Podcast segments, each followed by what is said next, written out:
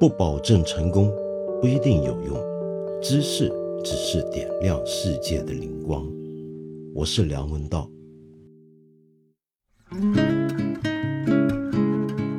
本节目由看理想出品，授权喜马拉雅独家播放。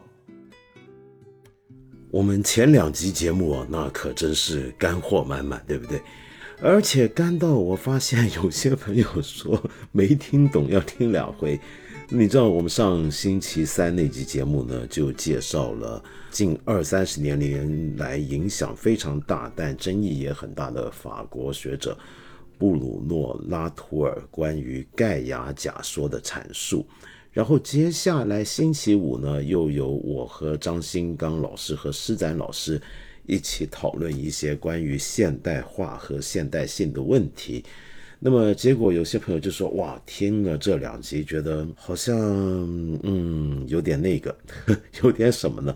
就觉得最有趣的是，你知道我们在前一个礼拜五就讲过盖亚理论跟气候问题，结果上礼拜三又接着谈之后呢？”那那天呢，我在看理想的一些编辑朋友们就问说：“哎，这个星期三两位都要讲什么呢？”然后我的编辑杨大爷就说：“嗯，又是票房毒药，气候问题。”这让我想起啊，在那两集节目我都忘了向你介绍，看理想 A P P 上有一个免费节目叫《气候告急》，关于气候危机的二十次讨论。那这个节目来的，我觉得是恰到好处，因为就在今天，我们全部中国人应该都已经感受到了传说中的气候变迁，它的危机已经降临在我们头上。那么这个节目呢，用几二十场不同的角度切入谈这个问题，可以说是非常好。但我不晓得他是不是现在看理想的票房毒药，我希望不是啊。反正杨大爷就认为我们讲气候问题那是票房毒药。我记得以前我还在看理想做事儿的时候。我就常常想做一些类似的节目，策划一个关于环境问题的节目。当时大家都说：“哎呀，这真是票房毒药。”那为什么它会是票房毒药呢？那这真是个有趣的事儿，对不对？啊，哎，言归正传，我前两三集节目讲了这么干的内容之后，通常你都知道我的习惯了。如果你常听我这个节目的话，就接下来那个那一集节目，我肯定要放水，就是今天了。所以我今天呢。就只好在这里呢休息一下，希望你原谅我。但我想回应一些之前几集节目朋友们留的一些的评论，给我的一些留言，我觉得很有意思，我想回应一下。比如说这位朋友叫斯斯文文小逗逼，你说生完宝宝三个多月了，当了妈妈才更能够感受到一个生命的诞生有多么神奇。人类应该敬畏自然，当然也三个多月没有睡过整觉了。现在最期待的就是周三和周五晚上，等宝宝熟睡之后，来听听这里的声音，依旧很催眠。感谢道长分享，让我在这个不熟悉的妈妈的身份里，能够对周围的世界多点了解，多点不同的思考。斯斯文文小逗逼，首先我要恭喜你，恭喜你现在成了妈妈了，有了一个可爱的三个月大的小宝宝。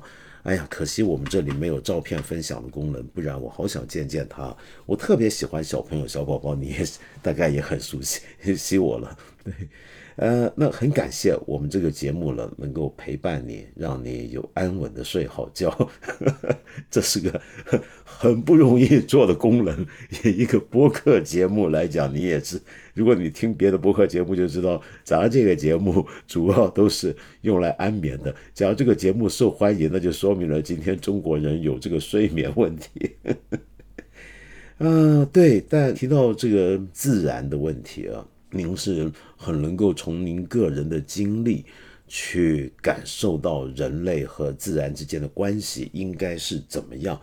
那这是否表示我们现在都开始逐渐这样看最最近的情况吧？就这几天吧，呃，我们都晓得，像鄱阳湖、洞庭湖都已经干得不像话，我们很难想象中国最大的两座淡水湖居然现在成为这个情况。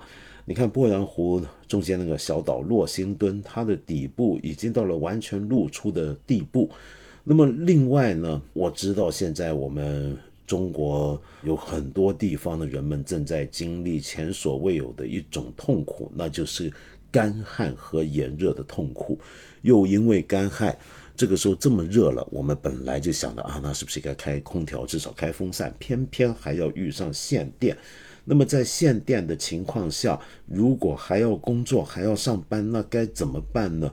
很不幸的，我们偶尔都会在我们平常正能量满满的新闻消息里面，能够在一些边角看到有些不幸的人，因为他们的工作的情况、生活的境况，嗯，居然热死在啊自己的地方，或许是一个车上。啊，我在这里要先哀悼，请你跟我一起哀悼我们这些不幸的同胞。嗯，对呀，你说怎么办呢？你看嘉陵江，呃，我很难想象重庆的嘉陵江竟然有部分河底的部分、江底的部分能够露出来变成了河滩，有一部分断流。尽管按照最新的官方消息，其实并不像大家所讲的完全断航，其实还是有些水深一点的航道是允许通航的。那但是问题是，这么大规模的干旱。也真是，我想我们这几代人从来没经历过、从来没见过的。这充分讲明啊，我们现在一直在谈的气候变迁，很多学者都认为今年的情况说明它已经以现实可感的方法来到了，再也不是我们之前所说的，好像那是将来会发生的事儿。不，它已经来了。那么说到这，有一位朋友清风徐来 V A E，我是不是以前也回应过您的留言呢？好像是老朋友了。您说真的很有感触，网络上甚至周围的人实际上都不怎么关心气候和环境问题，都觉得得过且过就好，麻木的以为自然界的事跟自己以及未来的子孙没有关系，实际上还是自欺欺人，作茧自缚。当然，保护环境、改善气候问题，并不是让大家实施一刀切行动。例如牛这种生物，包括奶牛。在大规模人工养殖后造成的二氧化碳排放是很惊人的，所以我们要着手进行一些调整。但这个调整并不是让大家不吃牛肉、不喝牛奶，这并不符合人类更好生活的需要，是不理智的。我们要做的是减少对肉牛的需求，毕竟少吃牛肉也不会使人大量的缺乏滋养营养。然后关于牛奶。牛奶关乎我们当代人和下一代人以及未来子孙的成长和健康。减少对牛奶的需求，实质上是不明智的。但奶牛的人为盲目增长以及牛奶的大量滞销，则是非常不必要的污染和浪费。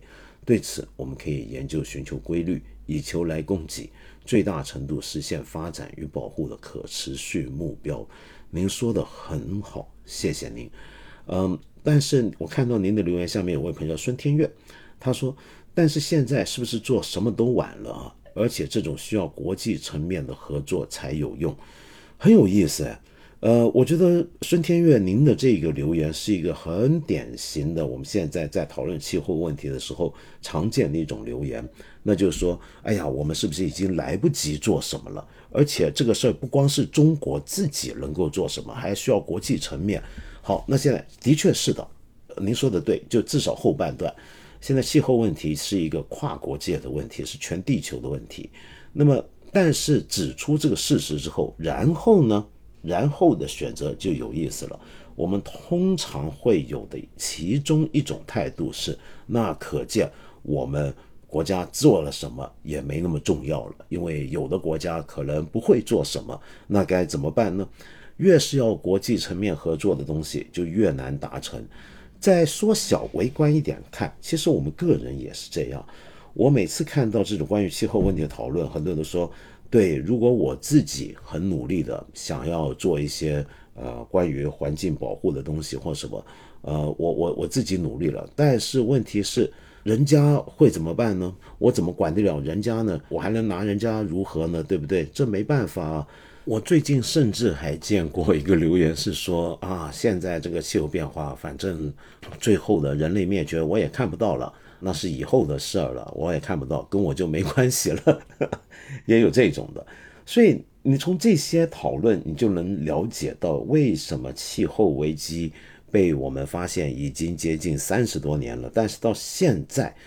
呃，虽然有所寸进，但是好像还没有到达一个采取，呃关键行动的时刻呢？其中一个理由就是关于气候危机，我们正好可以碰上一些最经典的教科书级别的道德困境的问题，比如说工地悲剧啊，这个我们读过一点经济学都很熟悉。那就是由于气候问题有点像块工地一样，那么呃，这个东西不是任我们所有人都好像有所有权，又好像没有所有权。那而且我做了什么事儿，我也好像没有办法在里面得到特别的利益、特别的利处。我努力发展我自己的经济，继续过我原来的生活，那种非常浪费、非常污染的生活。但是，嗯，这个代价是大家一起承受的嘛，对不对？那那我又有什么动力要去要去做点什么呢？然后，而且我们还会反过来想，就算我努力的啊，我知道我们这里我也看到一些朋友努力的想过上一种非常环保、非常绿色的生活，但是人家不是这么过，那该怎么办呢？然后我们还会碰到道德责任的代际问题，就像我刚才讲的那位朋友的话，我们今天这么样的挥霍享受，呃，我们这样子过着我们习惯的让我们舒适的生活，但是代价是以后那些我看不到的人来承担的。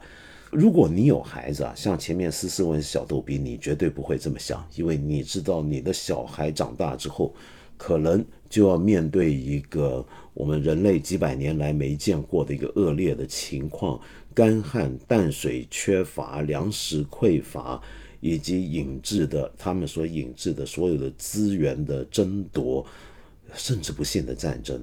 那么这该怎么办呢？那呃，当然你也晓得，我们国内现在有些人的想法，就我们已经是最后一代了，以后的事我就不管了。嗯嗯。所以这又牵涉到我们能够有多大的同理心、同情心，以及一个对那些我不认识的人所负道德责任的问题。嗯，这种道德责任是跨越时空的。比如说，我们跨代际的，就假如我们今天做了一些事情，它是让我们后代子孙承担的话，那我。啊，是不是有责任要做对一些事情，使得我的后代子孙不要受损、不要受害，能够过上还可以的生活呢？还是说我那时候是以后的人的事儿了，我可以完全不用管呢？这很考验我们的呃某种意义上的道德水平。呃，我自己认为，一个好国家、好社会是应该培养我们公民这种广泛的这种道德责任感，对于。我们看不见的那些人，包括跨跨越时空的远距离的，或者以后几代的人，我们有没有这种历史责任感跟空间上的一个跨越的责任感？那建基于某种的同情心和同理心的培养，这应该是我们国家要着力培养的一种品质。我自己认为，那么但是还是很困难。我知道，就算你有这种感觉，但让你基于这种感觉，基于这种责任感来断然的改变自己的生活是很困难的。那么，而且这里面还有很多责任分配的问题，也是我们都熟悉的啊。你比如说，像我们知道一些全世界有很多国家是岛国，特别是在太平洋和印度洋上。那么，由于近几年的海平面上升、飓风、各种风暴的级别和次数的增加。使得这些国家已经面对了沉没灭绝的危机。他们那边的人常常会觉得这个世界太不公平了。他们明明是世界上相对而言低度发展的国家，没有参与到对地球造成如此大影响的大规模的排放，也没有从这里面得到什么好处，但是责任却是让他们来承担的。呃，反观一些地方的人，比如说我们以前常批评的，在美国或者一些发达国家里面，一些生活过得很好的人，仍然否认气候变迁，或者至少否认气候变迁与人之间的关联，然后觉得这些事情离他们很遥远，他们继续。呃，住在他们的豪宅里面，可以完全无视远方那些人的生活的变化，其实是跟他们的日常生活或跟他们享受的生活方式相关的，就没有了这种跨距离的，你看不到。就是说，你你做了一些事儿，如果我今天做错一件事，这个后果马上在我眼前显现在其他人身上的话，你可能还会觉得心理上有某种亏欠啊。但问题是。假如你所做的一些事情带来的恶果，是要在很远方的人身上，那些你这辈子都不会有机会认识，也不会有机会接触，甚至你根本不得而知的他们存在的这些人的身上呈现出来，由他们承受的时候，你如何承担这种责任感，来要求你负起一个道德勇气来改变自己呢？这是很困难的。然后我们再放大到国家的层面，呃，我们知道，在过去这么多年的呃国际上重要的关于气候问题的协商讨论以及争端里面，其中一个关键问题就是发展权以及排放之间的关联的讨论。像我们中国这种后发国家呢，在这种问题上呢，就会尤其嗯觉得有很多问题。你比如说，虽然现在中国以总量来讲是全球最大的碳排放国，那么人均而言还不是啊，但是总量来讲，我们就是，甚至是很多发达国家总和。但是如果你说让我们现在牺牲掉我们发展的权、经济跟生活进展的权利，然后为了要拯救这个地球，我们会不会觉得有些不公平呢？这个世界上一些。以开发国家、发达国家，他们都是在之前的排放历史积累下来里面承担最大责任的一方，他们也受益于这种发展，所以才能够有今天的美好的、相对舒适的生活。那么现在这时候要我们均摊责任，这是不是很不公平呢？那么所以就会有这样的问题，而这个问题我们在国内呢，有时候呢还会被进一步加剧。因为我们知道，现在中国我们一般人最关心的、最敏感的道德问题呢，就是国家的尊严问题。那所以，比如说我们前两年不是有很多呃言论，就像清风徐来 VAE 你讲的一样，就是我们能不能少吃点肉啊等等的。那么这些讨论就会变成就是，呃，难道我们中国就没资格吃肉吗？那你这是不是辱华呢？所以这问题都很复杂，而且这里面还有阶级问题啊。你比如说，就像最近这种炎热的天气。嗯，最受害的是什么人呢？那为什么我们看到偶尔有些不幸的人会死在自己的工作岗位上？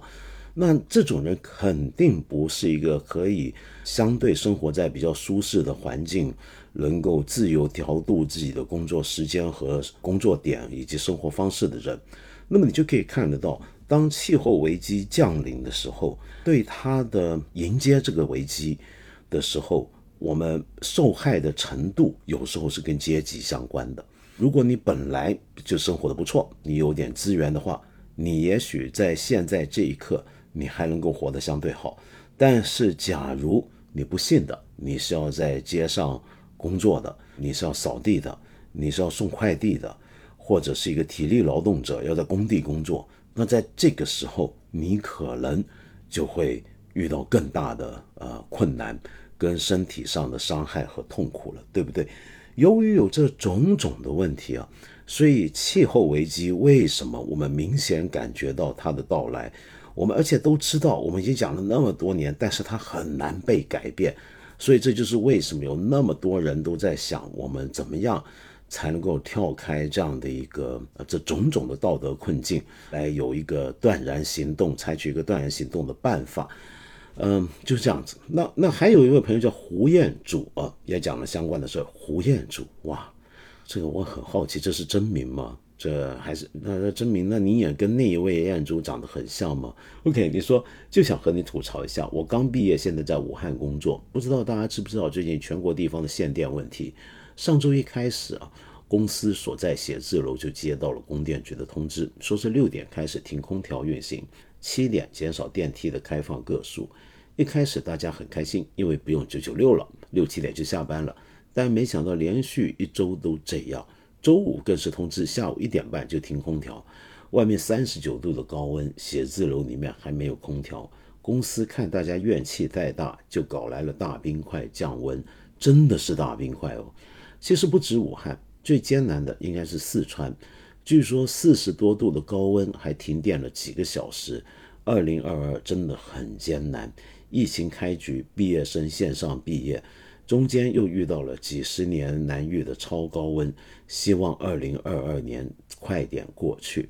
哎呀，彦祖先生，您说的这番话，其实碰到了一个我以前一直很感兴趣的一个问题，就是我们的环境规划跟建筑设计和环境保护以及适应气候变化之间的关系啊。我们现在很多大城市的中央核心区，就是 CBD，都有大量的玻璃幕墙大楼。那这种大楼啊，其实是高度依赖能源的。冬天、夏天的时候，你也晓得这种玻璃幕墙，你没法开窗，绝大部分都没法开窗。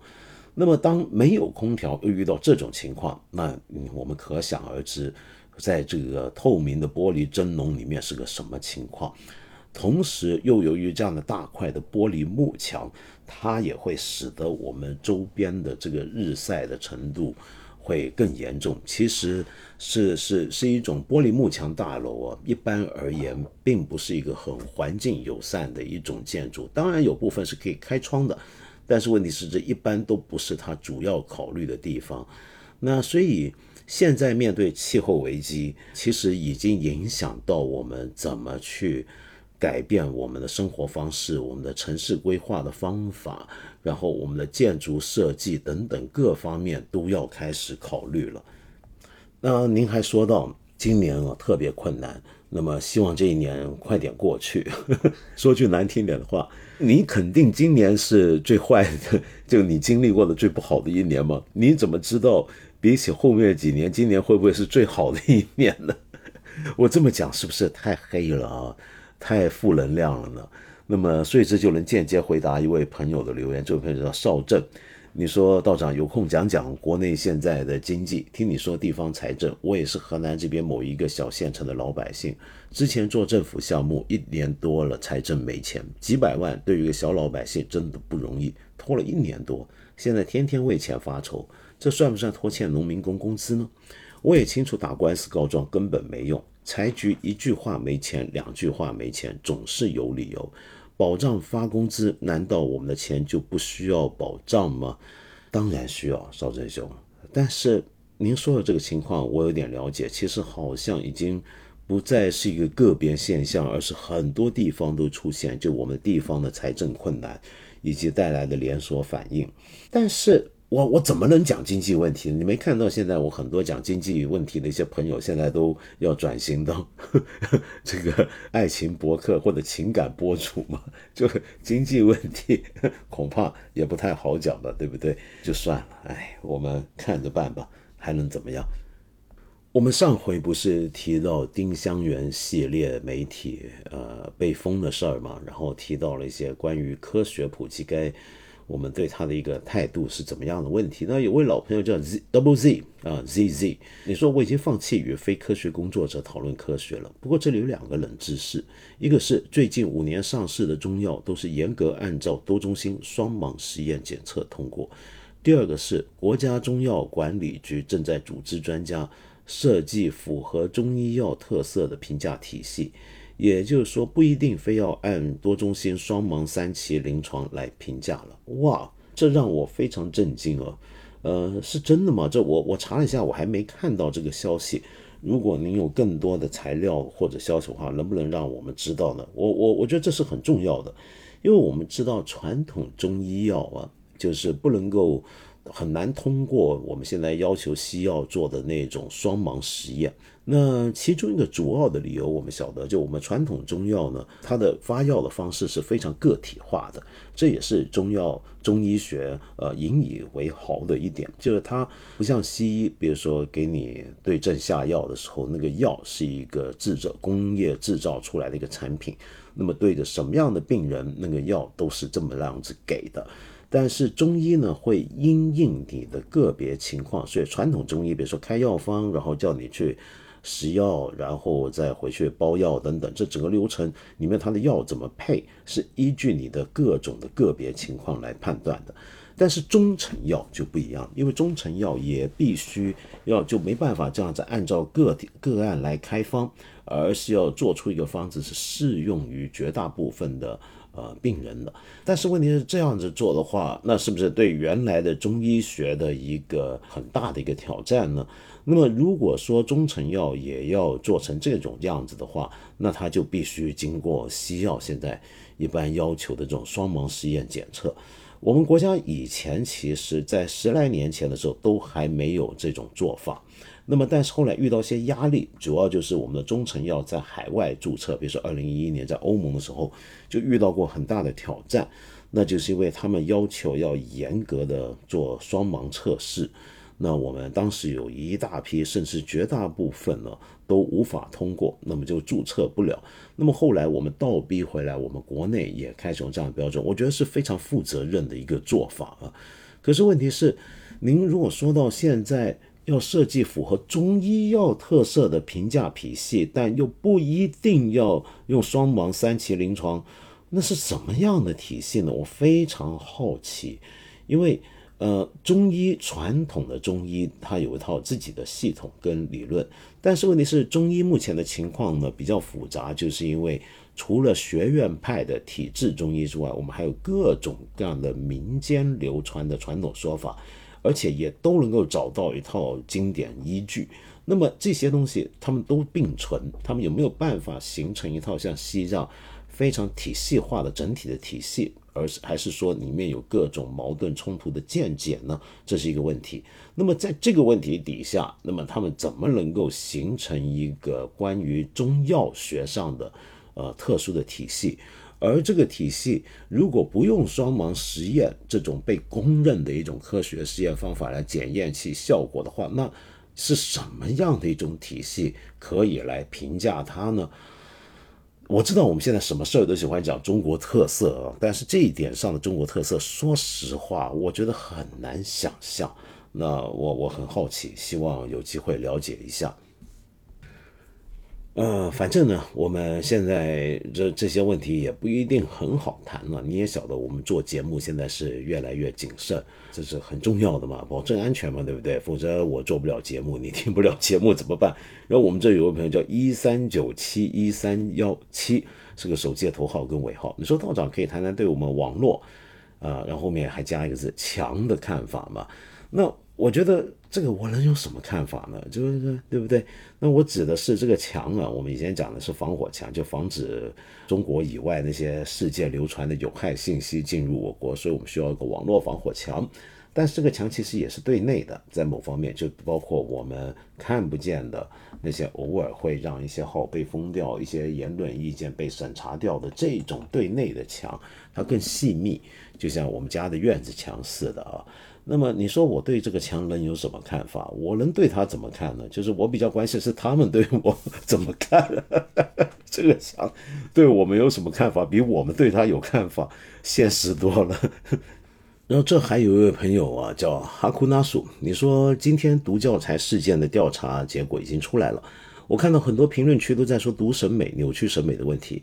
可我不理解的是，那怎么样的审美才算是好审美呢？报道里说的精神风貌不佳，又有什么判定标准呢？虽然那些插画我看着也觉得里面人物的神情怪怪的，可是这有没有可能是创作者眼中的可爱呢？中间的界限要怎么把握呢？而且说到底，被创作者也只是乙方。说到底，这个创作者是乙方，甲方爸爸说可以，那就用了。可为什么网上那么多视频都在说创作者的不是？还有言论说创作者被抓了吗？这件事的终点难道不是甲方爸爸吗？中国日报的报道里面，他们占的篇幅也更大一点。这些人都把焦点转移到了创作者身上，不是主次颠倒了吗？为什么要主观臆测创作者的出发点和动机一定是邪恶的呢？但我最困惑的还是艺术创作的自由和边界到底要怎么辨别呢？艺术创作能和冒犯大能冒犯大众审美和社会共识吗？什么程度或者什么话题的冒犯是有意义的，或者可以被欣赏？什么又是我们业内外都应该抵制的呢？比方说，像沈源老师说的，传播纳粹音乐就是不可也不应被接受的。OK，哈库纳鼠，谢谢你的留言哦。那其实我们今年有一集节目就讨论过这个教材插画事件，如果您感兴趣的话，不晓得您愿不愿意回头拿回来听听看。那么我今天在这里呢，就只简单就着您的留言中的一句话来讲，就是有人说这个创作者被抓了吗？我觉得这个反应也挺有趣啊。就我们近几年常常看到有些很重大的社会争议的时候，很多人就会说这事儿难道不能管一管吗？但这没人管嘛，意思就是公权力为什么不管？那第二就是甚至进而说，那是否已经那个人大家讨厌的或者有争议那个人物已经被抓了呢？这话有意思的是，可见我们常常有种想法，就觉得。呃，一件事，只要我们大家很有争议，觉得有问题的，我们的本能反应先是问：这事儿没人管吗？就我们很习惯公权力的无处不在，所以遇到我们社会上、道德上、文化上，甚至审美上有争议的事情，我们都预期公权力是应该介入、应该管理的。这个呃想法，我觉得很有意思，就很说明了我们今天。我们国家里面一部分人的心理状态跟跟这个文化背景，那第二呢，则是关于更进一步，就说呃，相关有争议的人物是否已经受到法律制裁。那坦白讲，我目前为止还不知道这个调查的结果的详细情况，以及会不会进入法律程序。但假如真的进入法律程序的话，我记得我们那期节目也谈论过，那可能就是因为。这个创作者乙方跟甲方出版商之间有某些的呃违法的问题的存在，那这个问题就跟审美问题是分开的，是不一样的。就假如说这个乙方获得这种创作插画的机会，是因为跟甲方之间有某些不合理、不合法的途径来获得的话，那这个绝对是有法律问题的。但是，假如说只是因为他画的很丑、不好看，那然后我们猜测他有什么动机，那这样子就来说是违法，那就很奇怪了。因为以我有限的法律知识啊，我们国家目前还没有任何的法律条文是关于这种审美方向的事儿的。那当然了，这也也也让我想起，我们记得上礼拜非常热闹的那个苏州女孩穿和服的事儿。不是有当地的警员说她犯了寻衅滋事罪吗？也有点类似啊，因为法律界一直有争议，对于寻衅滋事，认为这个罪太像个口袋罪了，好像，呃，我们怎么来定义叫一个人做的事情，比如说穿某件衣服，叫不叫寻衅滋事呢？这个边界在哪里呢？如何定义呢？是不是太过宽松了呢？如果太过宽松的话，是不是过于限制了我们的自由跟权利呢？那这个里面的罪名的定夺是否包含了太强烈的主观意愿呢？这都是很大的问题。那我们今天也很多人会习惯，就好像我们对一个人、对一个事很生气，都总觉得公权力该介入，甚至进一步是司法部门、执法部门也该介入。这让我想起啊，就我们以前啊，就看电视剧，常有一句话，就看到一些清官判案的，就是说这人不杀不得，不杀不能平民愤，就不是因为法律的条文规定，按照司法的公正的判决，觉得这个人该判死刑，而是因为杀他才能够平民愤。那么我们千万不能够回到那种不抓一个人不能平民愤的一个情况。这个这就很可怕，那法律还何在呢？我们不就变成一个就法律不重要，那民情比较重要的一个一个一个社会了吗？那这是很危险的事情啊！所以这就进一步说明，我们怎么样普及大家对法律跟法律的边界的问题的认识。一个好的法治文化的教育是很重要的，一个好的对于公权力和我们个人权利之间的关系。该怎么样设定也是一个很重要的事情。那说到我刚才说的那个和服问题啊，其实我本来今天还是想讲的，但是我还要考虑一下怎么讲。那说不定这个星期我们就会换一个完全不同的角度来讲这个服装跟文化尊严和社会变迁的一个问题。我看看我们怎么来聊好不好？那然后我们这还有一个很有很有意思，这位朋友叫蓬毛才人，蓬毛才人。你说梁不道你好，我是一个在内地工作的藏族青年，以往都是听节目不留言，但今天我很愤怒，所以给你写了留言。这事儿是这样的，这几天呢，西贡贡嘎县朗杰学乡派出所所长公然殴打一名藏族老人，是因是因为老人去放羊而违背了疫情要求。我先不说牧区地广人稀这事儿啊，就算违背了疫情政策，可以拘留或定刑，但如此公然凌辱一名老人，长国老人，我实在看不下去。最可怕的是，后来媒体对他的态度居然用了“冲突”一词来试图混淆视听。而最寒心的是，是朋友圈里的藏族同胞，哪怕些平日里扛着民族电影大旗的艺术工作者，也对此缄默不语。读到这，你可能会觉得事情没有那么简单。之所以没有人敢发声，可能是触及民族冲突，但其实不是的，因为那位派出所所长是藏族人。对，这些年我们藏族人坑害藏族的事儿太多了。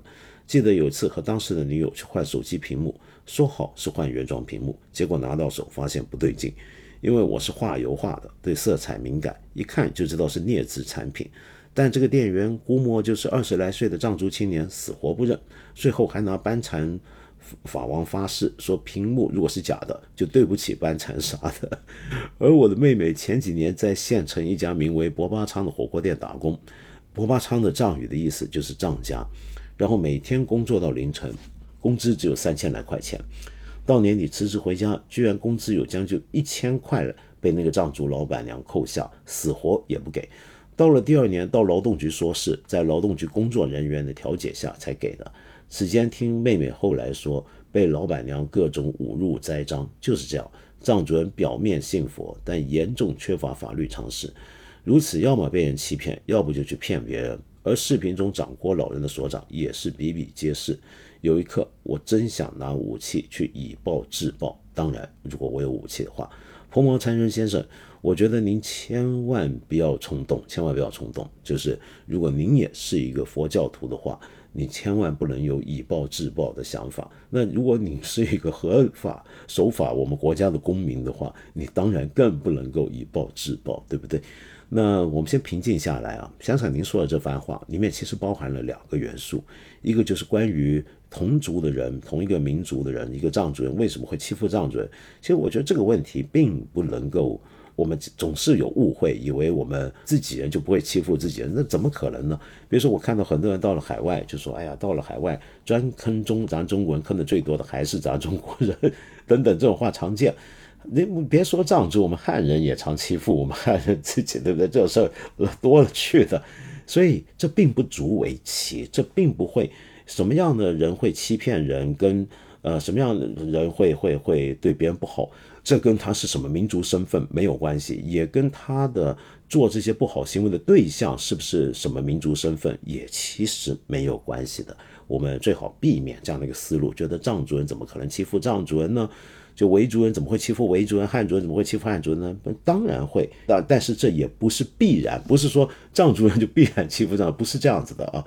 那么，OK。呃，我们再换个角度讲，难道藏族人欺负汉人，或者汉人欺负藏族人，您觉得就能接受吗？也不行，对不对？所以既然如此，我们就把这个民族身份在这种讨论下先拿开比较好。那么再来，您说到的那个派出所所长打一个藏族老人，是因为他放羊违背了疫情政策要求这事儿，我好像也看过，但是我没有太了解后面这个事儿的发展以及更多的相关的事实的描述，所以我不敢肯定。对不起啊，我不敢肯定这个事情是不是您说的这样子。但是，就算我们先用您的想法，先假设它是真的话，那么我想说，这也跟我们刚才讲的公权力的使用相关。我们知道，我们这几年这各种的疫情政策的要求下面，给了很多公务员和基层公务员非常大的压力，而这种压力偶尔也会体现在他们执行工作上的态度和方式上面。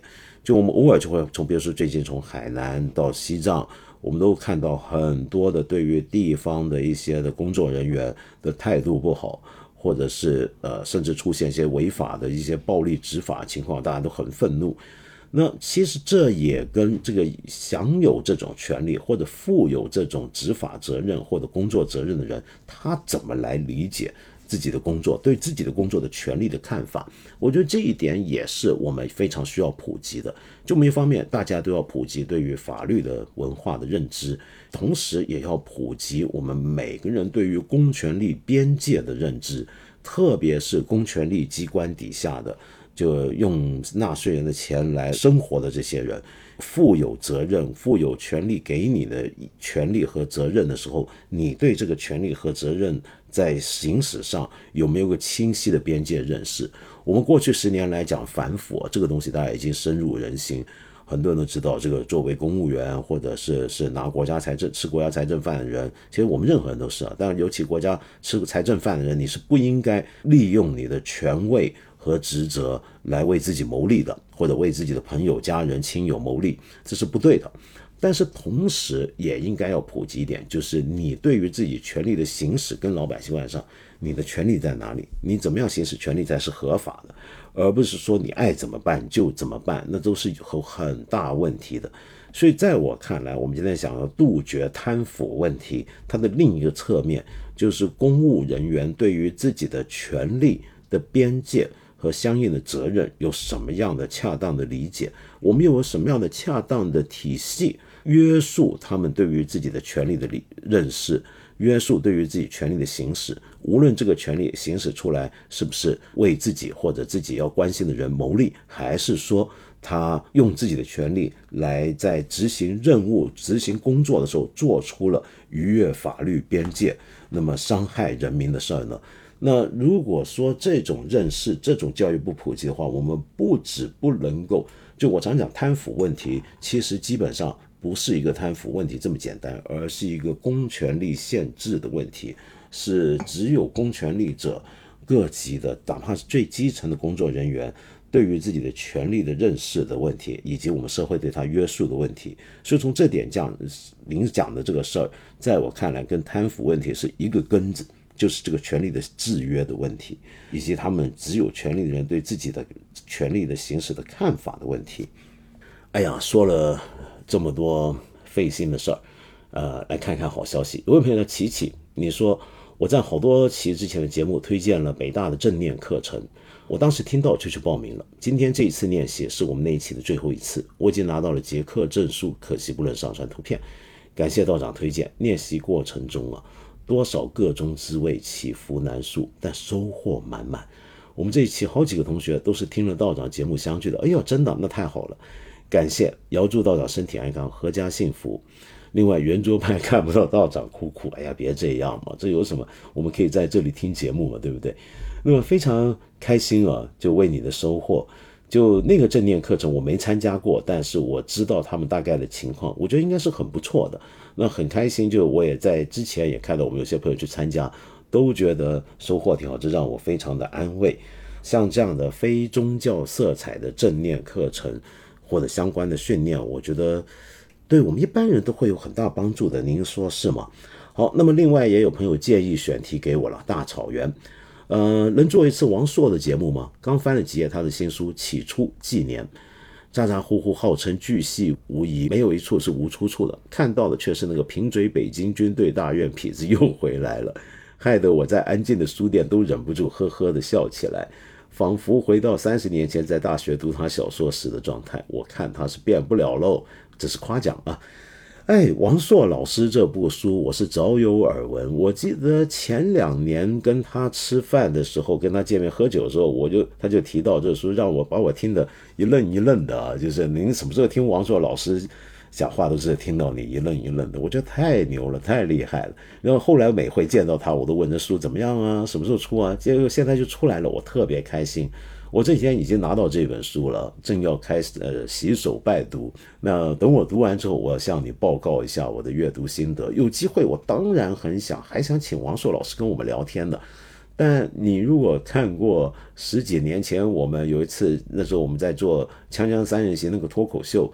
有一回，我跟文涛请他上来跟我们聊聊了两集，那两集 是史上我跟文涛说话最少的时候，全部都是王朔老师独白，把我们都听了傻了。然后那时候，哎，那时候环境不太一样，他一堆的那种忍不住的一些的现在标准绝对过不了审的出字儿啊，什么都出来了，但看着大家特别过瘾。我希望如果有机会请他跟我们聊天。但不知道他愿不愿意，也不晓得他现在讲话的状态会不会有不一样。如果跟他聊天还是像以前那样的话，那我那节目可就太水了，非常轻松，很高兴的。然后还有朋友也介绍选题给我，让我很意外。这位朋友叫黄月，你说意犹未尽啊。最近在看，就是大概讲的是之前我们讲布鲁诺拉图尔那期节目。那你说最近看许玉又 her。他的论中国的技术问题，并非批判中国的技术，没有任何辱化啊！这 现在这个都要都要解释了，天哪！但说到徐玉呢，是以技术哲学角度思考中国气道哲学遭遇现代西方技术时产生的气与道的断裂，并试图展望一种不同于西方的宇宙技术学，相当于在设想一种东方的现代性。但这本书似乎只在中国的艺术学院和欧洲、美国产生一些涟漪，国内哲学界和文化界回应的比较少，是不是我孤陋寡闻呢？不知道道长是否看过，是否有机会谈谈徐玉和他最近开展的哲学实践？哎呀，我没想到您对这个话题感兴趣。你知道我认识徐玉很久很久以前就认识了，是老朋友，但是我们这几年没怎么联系。我特别开心，就他在我看来是个奇才般的人物。我刚刚认识他的时候，他才刚刚转行要读哲学。后来他去英国念书，那那时候我是看着他以极惊人的速度迅速的崛起，现在已经成为欧陆里面就哲学领域里面最出名的华人哲学家之一，而且还这么年轻。他这几年的工作太重要，他这本书我当然也拜读过，呃，有非常大的启发。那么我我觉得他很优秀，很优秀。但是你也晓得，就是很多欧陆思潮的东西，在中国呢，好像总是在艺术学院里面或者文化研究层面讨论的比较多。那哲学界一般对这边呢，好像还是有点距离的。这个跟哲学内部领域内部的传统的区域跟呃思考方式的传统的隔阂是有点关系的。但是你看，上回我们讲布鲁诺阿图尔的意见，最简单的讲他怎么讲盖亚的东西。都让大家觉得听得很难懂了。那我们怎么在这里讲徐呢？这是个难题。你让我想想看。而且我之前欠下的债还太多了，让我好好清清理一下债务再说。您觉得如何呢？好，来点轻松的。有位朋友叫 fin 一二零三道长扯个闲篇儿。您对阿森纳今年的开局还满意吗？我可是很久没这么爽了，哈哈哈，那太爽了。对对对对，大家同喜同喜。然后燕北归道长，阿森纳要夺冠了哟。您这个 现在刚开季，这这季刚开锣你就预测他要得冠了，我们但愿如此啊，但愿如此。话说回来，今年阿森纳这个面貌真是大不跟以前大不一样，对不对？我们知道阿森纳这么多年来都是以缺钱闻名，专门培养年轻球员，然后低买高卖，赚赚个不少，但是这个成绩呢就一直反反复复。那么我记得在以前教授还在的时候，我们那时候很不耐烦，就我们老球迷说这个每年最高目标就是抢四名，就抢进入前四名啊，那太没出息了。什么时候再夺个冠呢？然后到了后来，我们开始觉得，哎呀，进前四就不错了。再后来，我们就哎呦，还能留在英超那也就可以了。结果到了去年，哎，这个好像有点不一样了，开始看到希望。然后到了今年这一这一季啊，哇，真是让人眼花缭乱。现在嘛，你什么时候听说这么十年来什么时候听过阿森纳有钱，对不对？然后居然大手扫入一堆球星进来，大有希望啊，同志们，大有希望。嗯，好，然后最后呢，就还有一位朋友叫莫其名妙。你说回看历史会不免产生疑问，在人类社会的发展中起到更关键作用的究竟是大众带来的趋势？还是少数个体带来的转折呢？我们能够轻易接受某件事或某种思想是社会发展到一定程度之后的必然产物，但当我们面对历史上那些凭借一人之力或者被偶然事件影响改变历史走向情况时，又不知道该怎么样拿出一个更具概括性的理论去解释历史了。某一个国王决定换一个国教，某一位皇帝决定禁海，某一名刺客决定发起一次刺杀，都曾深远改变世界。历史就在这些必然趋势和随机事件共同作用下走到今天，而何以走到今天，和今天又将走向哪里，会不会是能够被预见的呢？我简单的回答是不会的。没错，我们历史啊，就我们受马列教育的话，总会觉得历史是有结构的，有它的历史进展必然性的。但是如果我们真读历史，就会发现历史当中其实还存在大量的偶然的因素。在这里面，我们举一个呃非常简单的例子。你也讲到刺客的刺杀，让我们想起第一次世界大战的直接导火索，那就是奥匈帝国的皇太子费迪南大公和他的夫人，在一九一四年六月二十八号的时候，在塞拉热窝遇刺的事件。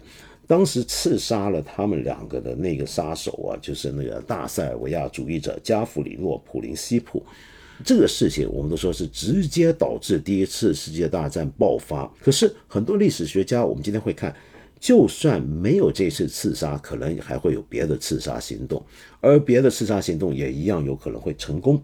就算没有这一连串的刺杀行动，恐怕当时的欧洲也会像我们之前讲过梦游般的必然走向战争。我们通常都会这么讲，对不对？因为一战的发生并不是某个偶然个别的事件就能够单独决定的，它背后还有很多很结构性的板块的力量的冲突。可是问题是，它到底会在什么时候发生这些事情？就那个战争如果要发生的话。它到底以什么样的方式发生，则是有太多的变数了。像假如那天加弗里诺·普林西普要是没有成功刺杀斐迪南大公及其夫人，一战会不会是这么早爆发呢？会不会是没有任何转机呢？会不会不是以如此的形式爆发呢？都有很多可能性。那所以。历史是能够找到一些整体的趋势，整能够找到事件背后的结构的，那个结构甚至可以是地理上的结构，但是它仍然可以是受到偶然的因素影响。比如说有一些国家，你讲那个国王的影响，在一些国家里面有国王的时代，呃，换一个国王，采取一个完全不同的政策，整个国家的命运。整个国家的趋势就可以变得是截然两样。那为什么会发生这样的事？我们可以说，那是因为它的体制使得一个人就可以决定了整个国家那么多人的集体的命运。那所以我们能不能说啊？那你看他这种体制，一个独裁的王国体制、专制王朝，就会使得呃一个个别的国王就就就能够决定整个国家走向衰亡。可是问题是。嗯，假如不是这样子的一个国王，换了一个不一样的国王，一个基因决定下来，哎，某个皇太子他比较善良聪明，那又会是怎么样呢？对不对？所以这个我觉得很难很难预测。哎呀，讲了半天，我们今天给你听点音乐吧，还是，呃，最近这么天气炎热，我记得上一回我们说天气炎热，想让大家听点清凉的东西的时候，我介绍了巴西的。呃，曾经一度流行的 Bossa Nova，那么我今天就忽然想到，我们能不能来点 Cool Jazz 呢？Cool Jazz 这个名词是爵士音乐史上一个很重要的运动，那么是在二战之后五十年代左右形成于美国的，呃，脱胎于原来的 Bebop，但是为什么叫 Cool Jazz 呢？就是因为它跟 Bebop 那种自由火爆即兴完全不一样，它比较有结构，比较有曲式的限制。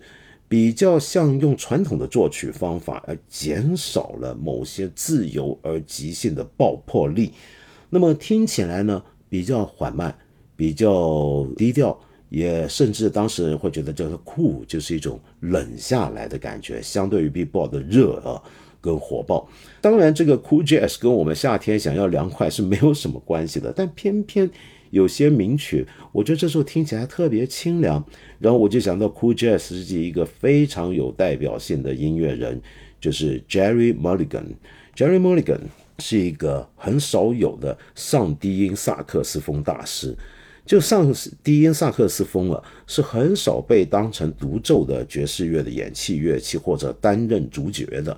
那但是 Jerry 呢，他的演奏是特别精彩，他作曲人特别好。他是穿越了整个 Cool Jazz 的这个运动潮流，从一开始跟 Miles Davis 在他的乐队里面合作的 The Birth of the Cool，一直到后期，他都还在这个风格里面做了很多的拓展。我今天想介绍的是他一个比较特别的一个作品，是他跟另一位萨克斯风手，是个但这个萨克斯是中音萨克斯风大师啊，就是 Johnny Hodges。Johnny Hodges 是比他大二十来岁的一个长辈。是中音萨克斯风高手，这两个人用两把萨克斯风配合的非常美妙啊！可惜他们只合作过一次唱片。